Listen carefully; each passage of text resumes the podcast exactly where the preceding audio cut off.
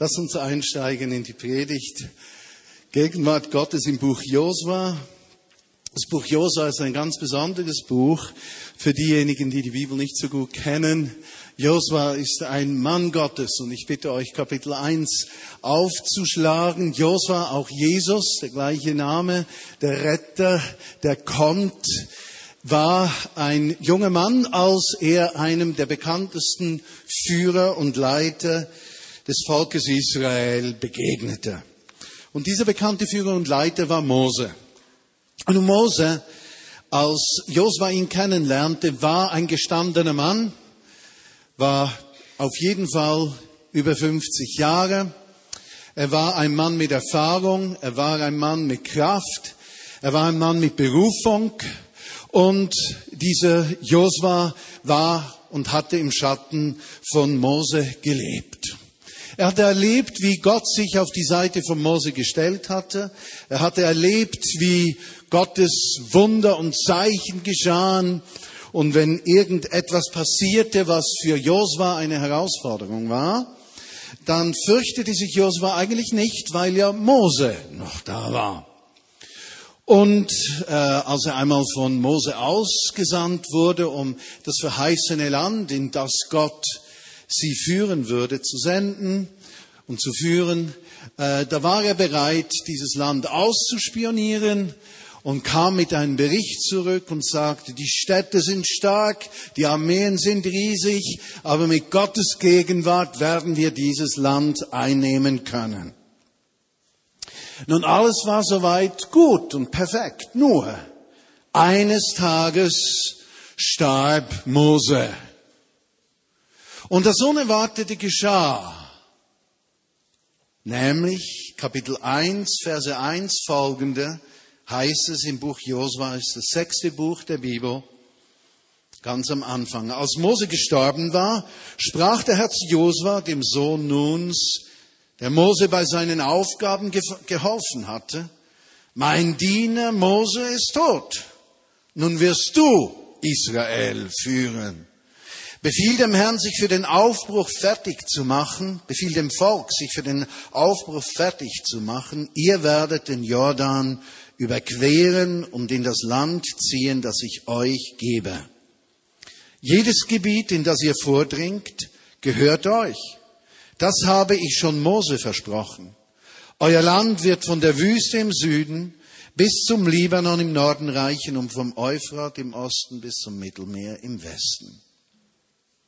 Dein Leben lang wird niemand dich besiegen können. Denn ich bin bei dir, so wie ich bei Mose gewesen bin.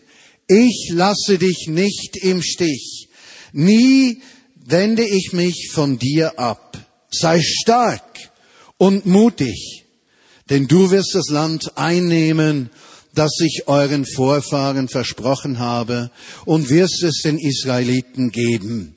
Sei mutig und entschlossen. Später sagt er dann noch einmal in Vers 7, ja, ich sage es noch einmal, sei mutig und entschlossen. Lass dich nicht einschüchtern und hab keine Angst, denn ich, der Herr, dein Gott, bin bei dir, wohin du auch gehst. Soweit, so gut. Eigentlich eine herrliche Geschichte, nur wie hat sich dieser Josua gefühlt? Sein großes Vorbild war abgetreten. Ich erinnere mich an eines meiner größten geistlichen Vorbilder, das war sicherlich John Wimber. Und solange er da war und lebte, starb vor zehn Jahren, hatte ich immer einen Notnagel.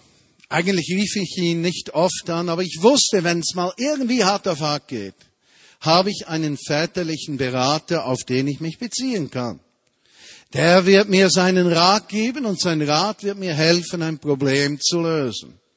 Nun, kurz bevor er nach Hause ging, ich meine, starb, äh, bestimmte er und fragte er mich oder uns, Georgia und mich, ob wir die Leitung der Vineyard-Bewegung im deutschsprachigen Europa übernehmen würden. Und für mich wäre das an und für sich okay gewesen, wenn er noch 30 Jahre gelebt hätte. Nur einige wenige Jahre später starb er und plötzlich konnte ich ihn nicht mehr anrufen.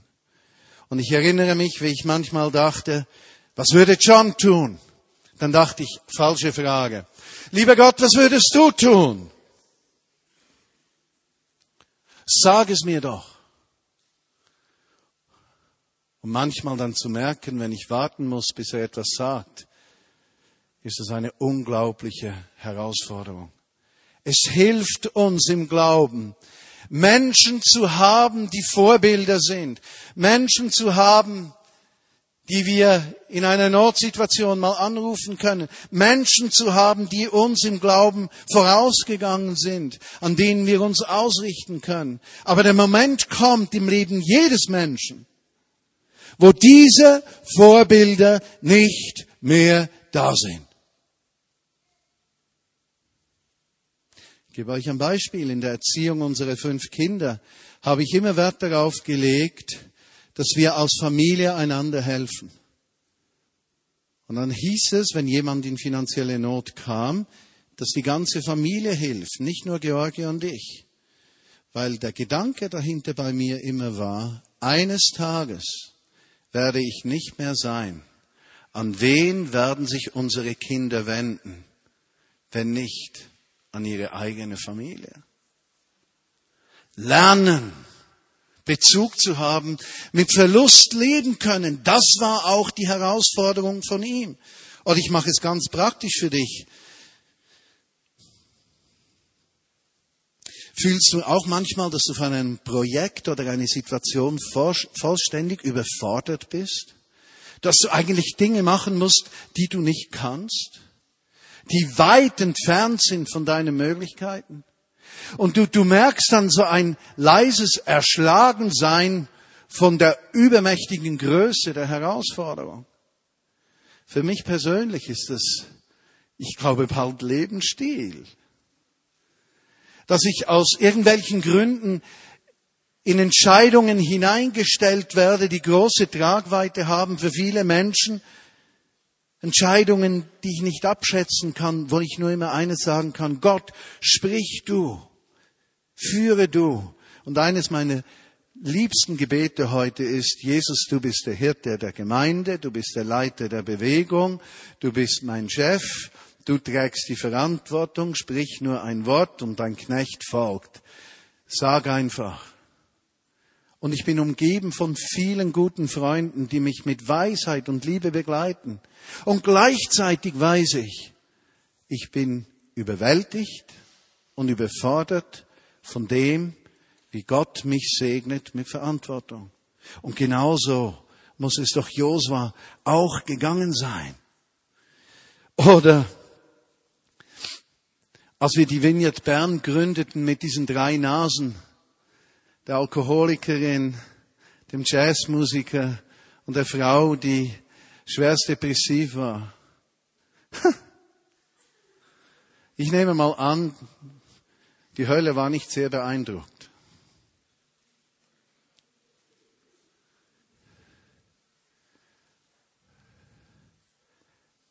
Und heute sehe ich, was aus etwas wird, das nichts ist, von der Welt unbeachtet unwichtig, verlacht, belächelt. Zerbrochene Menschen, die in der Gegenwart Gottes heil werden, werden zu einer Bedrohung des Reiches der Finsternis, dieses Reiches, das Menschen ihren Selbstwert rauben will, ihre Würde nehmen will, sie in Abhängigkeiten stürzen will. Dieses Reich wird entwaffnet durch Menschen, die in ihrer Zerbrochenheit der Kraft und Gegenwart Gottes begegnet sind. Wir haben damals nicht mehr gehabt und wir haben heute nicht mehr aus dem Zugang in seine Gegenwart. Doch lass uns die Gedanken weiterspinnen. Josua, wie konnte Gott ihm helfen? Wusste Gott überhaupt, jetzt sind wir für die PowerPoint, damit du nicht verloren bist, bei Römisch 2f angelangt. Ich habe das Ganze etwas durcheinander gedreht, aber ich möchte dich nicht abhängen. Gott wusste, wie Josua sich fühlte. Übrigens im Sonntagszettel habt ihr die Vorbereitung drin, so dass man Worte einfüllen kann. Gott kannte Josua, er wusste, wie er sich fühlte. Gott wusste, dass er da einen Mann hatte, der treu war, der aber auch einen riesigen Verlust erlebt hatte, nämlich, dass sein Leiter, der oder einer der mächtigsten Führer des Volkes Israels nicht mehr da war. Und Gott wusste, dass dieser Josua in seiner Verantwortung Gottes Hilfe, seine Hilfe brauchte. Und ich muss dir sagen, Gott weiß, wo du stehst. Wir versuchen ja ab und zu Gott zu beeindrucken mit unserer Religiosität oder auch Menschen. Wir versuchen Dinge zu verheimlichen, die wir nicht sehr gut, als nicht sehr gut befinden. Wir haben manchmal Schwierigkeiten, zu unseren Schwächen zu stehen. Aber Gott kennt uns. Gott rechnet mit uns als ganze Menschen. Gott hat uns genommen nicht nur mit unseren Stärken, nicht nur mit unseren Gaben, sondern mit unserem ganzen Sein. Unsere Schwachheit bedroht ihn nicht. Unsere Schwachheit treibt ihn nicht weg. Das Einzige, was Gott wegtragt von Menschen, ist, wenn Menschen sich selbst genügen wollen und seine Hilfe nicht in Anspruch nehmen. Das Einzige, was ihn wegtreibt. Und Gott kannte Josua und er wusste das und er wollte ihm helfen. Und wir sehen drei Dinge im Buch Josua, wie Gott Josua half. Die erste Hilfe, die er ihm gab, war, dass er ihm seine Gegenwart zusicherte. Und so lesen wir in Josua Kapitel 1, Vers 5, ganz am Anfang, wenn du aufgeschlagen hast, wie ich mit Mose gewesen bin, so will ich auch mit dir sein. Ich will dich nicht aufgeben und dich nicht verlassen. Hör gut so. So wie ich mit Mose gewesen bin. Was wünschte sich Josua?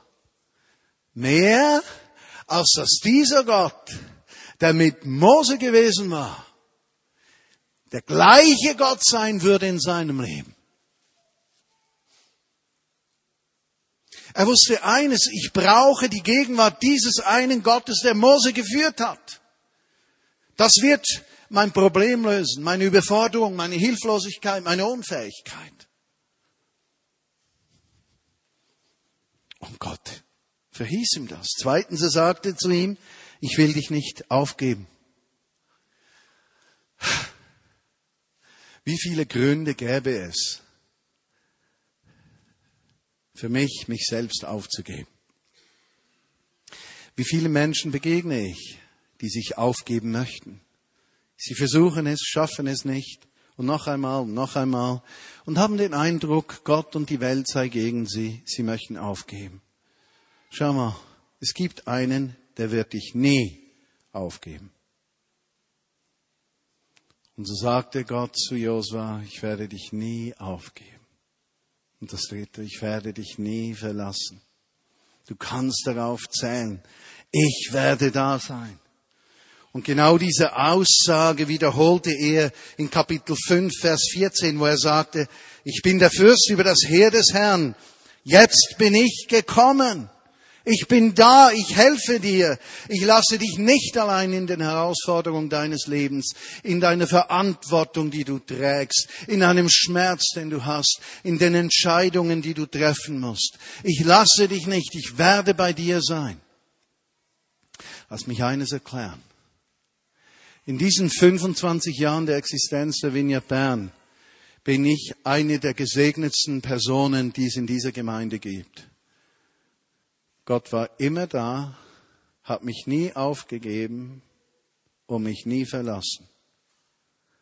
Wenn ich in die Runde schaue, weiß ich von zig Menschen, dass ich sie begleitet habe in ganz kritischen Phasen ihres Lebens. Manchmal war es nur ein E-Mail, manchmal war es ein Zusammentreffen, manchmal ein Gebet. Dino und Franny, ich habe heute gedacht, als ich da an diese Verlustscheine dachte, war das nicht herrlich? Gottes Gegenwart in der Freisetzung von Schulden zu erleben. Und wie viele Geschichten ich kenne von Bieneberg. Ich sehe das noch vor mir, wie wir dort zusammensaßen und über Gott gesprochen haben. Es war nie weg. Aber wisst ihr auch, was ich weiß? Ich könnte alles, was ich habe, in einem Bruchteil einer Sekunde verlieren. Ich könnte alles verlieren, weil alles, was ich habe, abhängig ist von seiner Gegenwart. Wie viel denkt sich der Mensch aus, was er erreichen könnte und weiß doch nicht, dass er all diese Dinge nie erreichen wird, wenn Gott ihn nicht führt und segnet. Wer da stehe, sehe zu, dass er nicht falle. Wer etwas hat, sehe zu, dass er es nicht verliere. Was wir haben, das haben wir, weil er sich uns zuwendet. Und seine Zuwendungen ist alles. Seine Gegenwart ist alles, was uns in unserem Leben je Sicherheit wird. Deshalb ist es gar keine Frage, ob du in Not bist oder in Erfolg. Die Sachlage ist die gleiche. Wenn du in Not bist, brauchst du seine Gegenwart. Wenn du im Segen stehst, brauchst du seine Gegenwart. Denn ob Not oder Segen, wenn du seine Gegenwart nicht hast, verlierst du, was du hast, oder bleibst in deiner Not gefangen. Ich werde bei dir sein. Das zweite, was Gott im Leben von Josua tat, war, er erklärte ihm, wie er vorgehen sollte. Nun erinnert ihr euch, wenn ihr es durchgelesen habt oder durchlesen werdet oder euch an die Geschichte erinnert, er musste ja durch den Jordan ziehen, nicht wahr? Und Gott gab ihm dann nicht gleich die Gebrauchsanweisung für die nächsten 50 Jahre, sondern er offenbarte ihm Schritt für Schritt, was er zu tun hätte. Gott führte ihn. Aber Josua ließ sich führen. Gott kann dich nur führen, wenn du dich führen lässt. Wie viele Menschen begegnen mir, auch ich habe das schon gemacht, wenn ich etwas gefragt wurde, um eine Entscheidung zu fällen, antwortete ich, äh, ja, gib mir noch die Möglichkeit, darüber zu beten. Religiöse Ausrede. Meistens mit dieser Aussage sagt man, gib mir noch etwas Zeit, um nachzudenken. Man verpackt die ganze Sache dann etwas geistlicher. Und dann habe ich gemerkt, dass nach drei, vier Tagen dann die gleiche Frage wie wieder an mich herantraten, dich aus dem hohlen Bauch raus ja oder Nein sagte, bis ich merkte, wenn ich schon sage, lass mich darüber beten. Wenn ich schon sage, ich will mich von Gott führen lassen, dann muss ich doch das zulassen. Und wisst ihr, wie viele Menschen mir begegnen, die ihre Entscheidungen aus dem hohlen Bauch rausfällen? Und wie wenige Menschen es gibt, die ernsthaft sagen, Jesus führe mich. Da sagt mir einer, ja, ich musste mal eine Veränderung in meinem Leben durchführen. Etwas musste anders werden. Dann habe ich das entschieden. Hat dieser Mensch Gott gefragt? Hat Gott ihm das gesagt? Leben wir in Gemeinschaft mit ihm? Ist es ein Fremdwort, mit Gott zu sprechen? Ist es ein Fremdwort, auf seine Stimme zu achten? Lassen wir es zu, Geführte zu sein. Gott musste herausführen, bei Josua lässt er sich führen. Später erklärte er dem Josua, wie er Jericho einnehmen soll. Erinnert ihr euch an die Geschichte? Die mussten siebenmal und sieben Tagen mussten die einmal um die Stadt rumgehen. Und am siebten Tag mussten sie siebenmal um die Stadt rumgehen und am letzten Mal mussten sie laut schreien. Also ich überlege mir, wie muss das diese Menschen von Jericho beeindruckt haben, diese Armee und ihre Strategie des Ringel-Ringel-Reihe? Das war ja noch eines. Wie hat das Volk reagiert auf Josuas Anweisung, Ringel, Ringel, jetzt mach?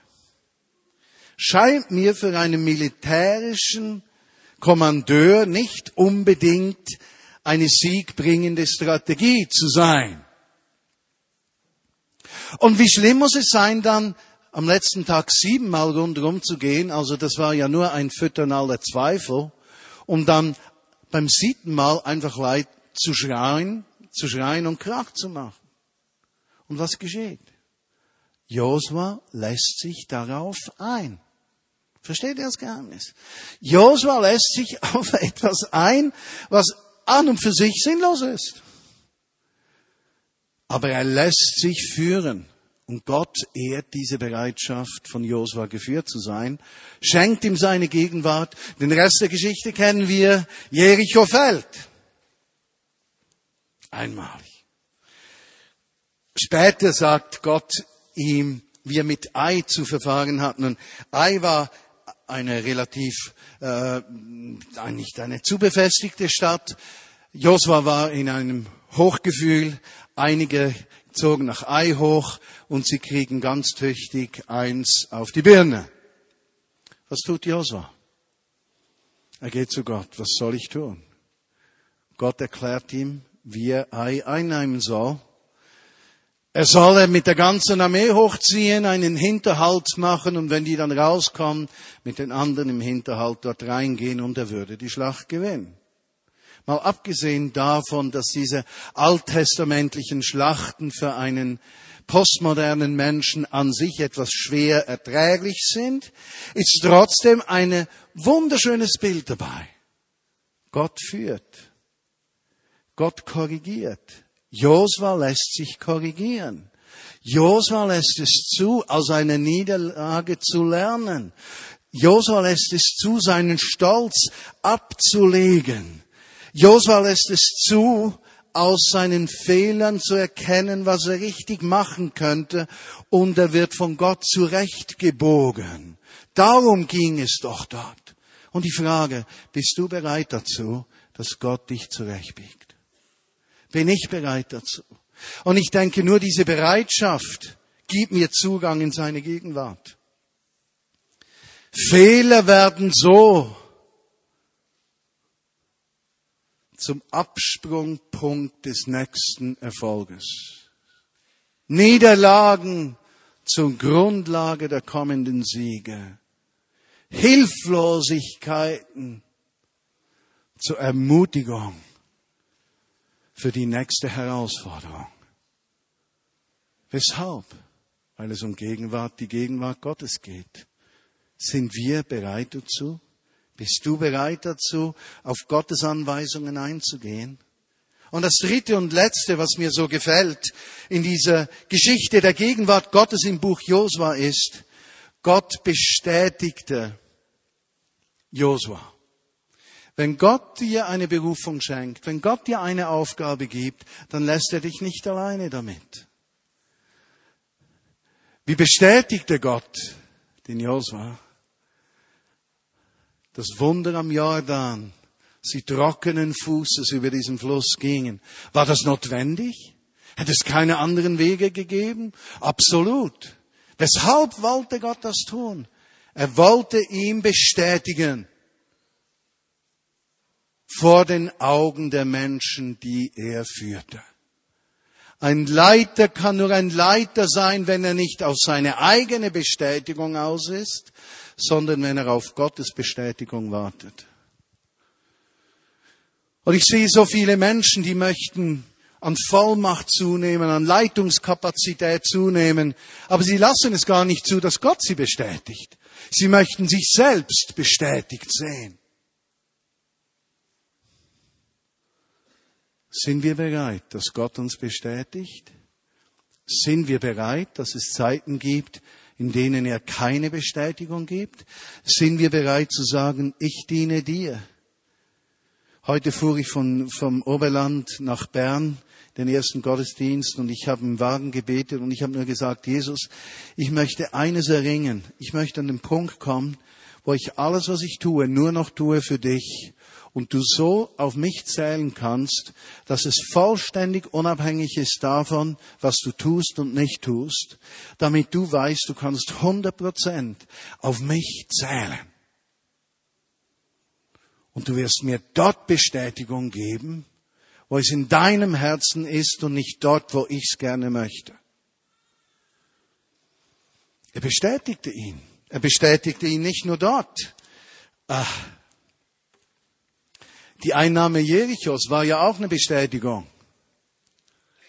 Ringelreihe zu einem Sieg. Gott hat ein Wunder. Oder einige Verse später das Wunder von Gibeon. Gibeon hatte er etwas Riesiges, Mächtiges erlebt. Josua sagt dann, Sonne und Mond sollen stillstehen für eine Stunde. Und wisst ihr, was es dann heißt? Und Gott ließ Sonne und Mond eine Stunde stillstehen. Also auch nicht unbedingt das notwendigste Wunder. Weshalb hat Gott das getan?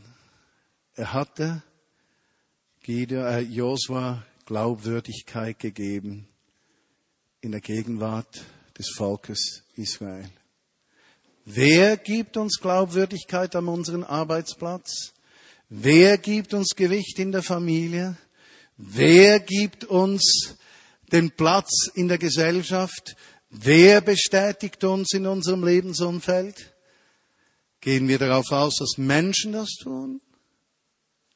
Oder erlauben wir Gottes Gegenwart, uns Bestätigung zu geben? Josua hatte das und diese Frage geklärt so wird auch Gott dich bestätigen, wenn du nach seinem Willen trachtest. Zum Abschluss. Wo stehst du in diesem Bild drin? Brauchst du im Moment Gottes Gegenwart, weil du jetzt weißt, es ist an dir Verantwortung zu übernehmen? Schaut mal, diese Gemeinde ist nicht lebendig und stark, weil es gute Bands gibt oder weil der Martin lieb ist oder das Leitungsteam gut ist. Diese Gemeinde hat so viel Kraft, wie wir gemeinsam bereit sind, Verantwortung zu übernehmen. Für das, was Gott tun möchte.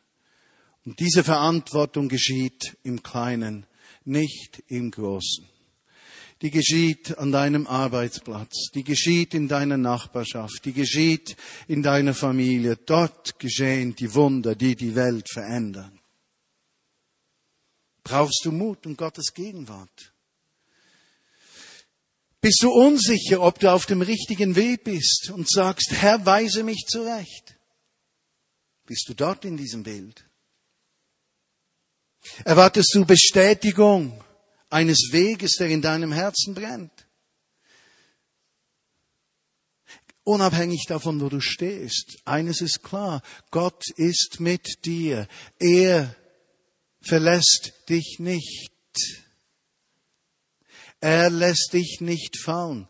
Der Gott von Mose, der Gott von Josua, der Gott von David, der Gott von Salomo, der Gott von Abraham, Isaac und Jakob, der wird die Verheißungen, die er Menschen gibt, auch erfüllen. Und die Hauptverheißung ist seine Gegenwart. Einzutauchen in sein Wesen, einzutauchen in seine Persönlichkeit und in seine Absichten. Gleich wo du stehst. Und möge dir wirklich Gottes Segen gewiss sein, wenn du aufstehst und sagst, Herr, Führe mich, wie du einen Josua geführt hast. Lass uns beten. Jesus, ich danke dir, dass du uns deine Gegenwart schenkst. Und ich danke dir, dass du uns mit dieser Wolke deiner Gegenwart umgibst. Alle von uns in unserem Alltag drin.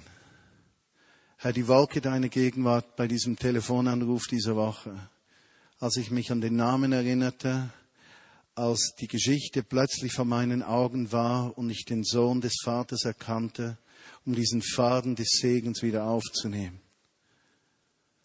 Deine Gegenwart, deine Gegenwart bei den Telefongesprächen mit den Gläubigern, die zum Teil überwältigend bereit waren, viel Geld abzuschreiben. Und ich merkte, es ist deine Gegenwart, es ist nicht mein Können, es ist nicht mein Vermögen, du bist es, der es wirkt, weil du dich erbarmst über die Zerbrochenheit von Menschen. Und du brauchst die unter uns, die etwas geben können, um denen etwas zu geben, die nichts haben oder die schwach sind. Damit die, die schwach sind, stark werden, um anderen zu geben. Und so werden die Gaben, die du uns gibst, multipliziert. Und die eine Gabe wie 100 Franken oder 100 Euro werden drei, vier, fünfmal zum Segen für Menschen, weil wir treu weitergeben, was du uns gibst. Schenke uns diese Betroffenheit deines Reiches, um deine Freundlichkeit, Jesus, zu vermitteln, deine Freundlichkeit weiterzugeben, Menschen zu sehen, wie du sie siehst, wo wir einen Schmerz sehen, dass wir Heilung bringen, wo wir eine Not sehen, dass wir der Not begegnen, dass wir zu lebenspendenden Menschen werden, die Leben haben, weil sie es weggeben und die aus der Kraft deiner Gegenwart leben. Und ich danke dir, dass du jeden von uns brauchen kannst, ohne Ausnahme, ohne Ausnahme.